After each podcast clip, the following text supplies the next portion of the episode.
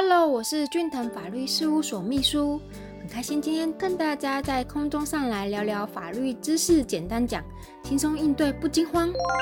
陪诊的过程中啊，与律师的讨论咨询重要吗？今天我们就来探讨这个部分哈。第一点，所涉及的法条依据，依据刑事诉讼法第二十七条第一项的部分，被告得随时选任辩护人。犯罪嫌疑人受司法检察官或司法警察调查者一同哦。第二项部分，被告或犯罪嫌疑人之法定代人、配偶、直系或三等亲内旁系血亲或家长家属得独立为被告或犯罪嫌疑人选任辩护人。第三项。被告或犯罪嫌疑人因精神障碍或其他心智缺陷无法为完全之陈述者，应通知前项之人得为被告或犯罪嫌疑人选任辩护人哦，但不能通知者不在此限。那我们这边再来看看刑事诉讼法的第三十四条的部分，辩护人得为接见羁押之被告，并互通书信。非有市政主任其有湮灭、伪造、变造证据或勾串共犯或证人者，不得限制之哦。那刑事诉讼法第两百四十五条又讲到哪些部分呢？第一项，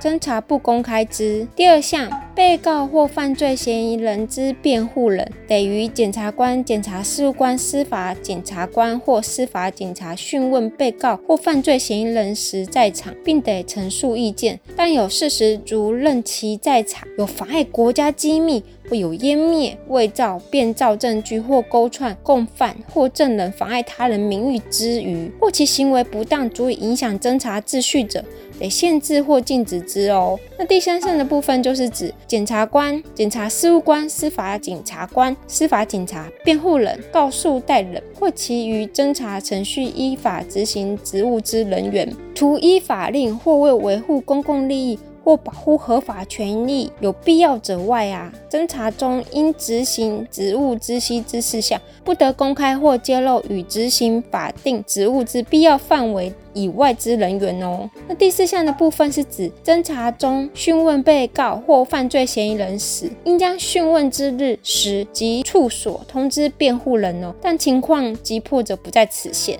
司法院啊，释字第六百五十四号解释流书也提到同样的见解哦。他是怎么说的呢？宪法第十六条规定人民有诉讼权，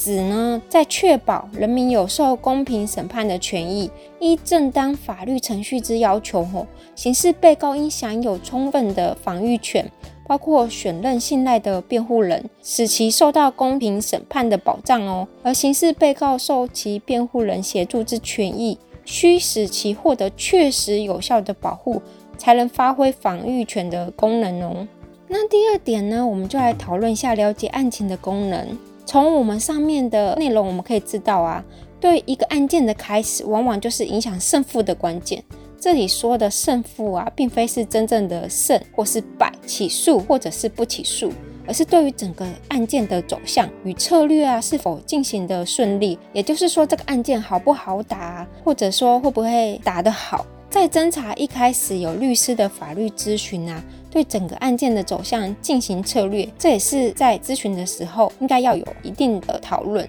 在陪侦前啊，律师会请侦查机关给予时间与犯罪嫌疑人进行案件讨论哦。一般人常有请律师会不会让法官觉得说我是不是在想办法脱罪的疑问啊？这就是法律赋予被告啊受其辩护人协助的权益哦。所以在法律上的权益不会拿这个原因当做是借口，或是认为说这是不利的认定。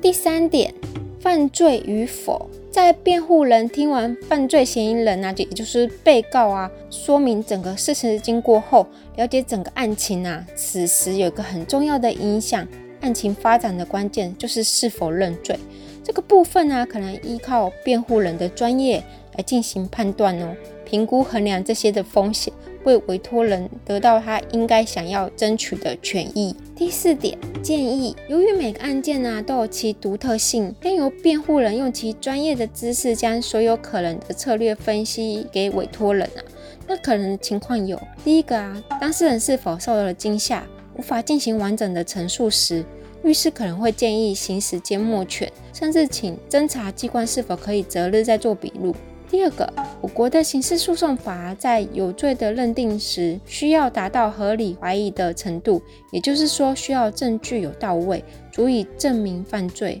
纵使今天犯罪嫌疑人认为自己有犯罪，在罪证不足的情况下，也不宜进行认罪哦。个案的细节中亦有许多不同的出路啊途径。最后啊，因为刑事诉讼法赋予辩护人陈述意见的机会。若当事人在法律上的表达不是很清楚，或者说想表达的内容不能很清楚的描绘出来，那当然可以给律师陈述法律上的意见与侦查机关哦。相信大家这样子会对于律师的咨询或者是法律上的用语表达出来会比较清楚哦。非常感谢您的收听，以上出处为俊腾法律事务所江小俊律师版权所有，服务专线。零三四六一零一七一，手机零九七八六二八二三一。下周二早上十点，咱们空中再见喽，拜拜。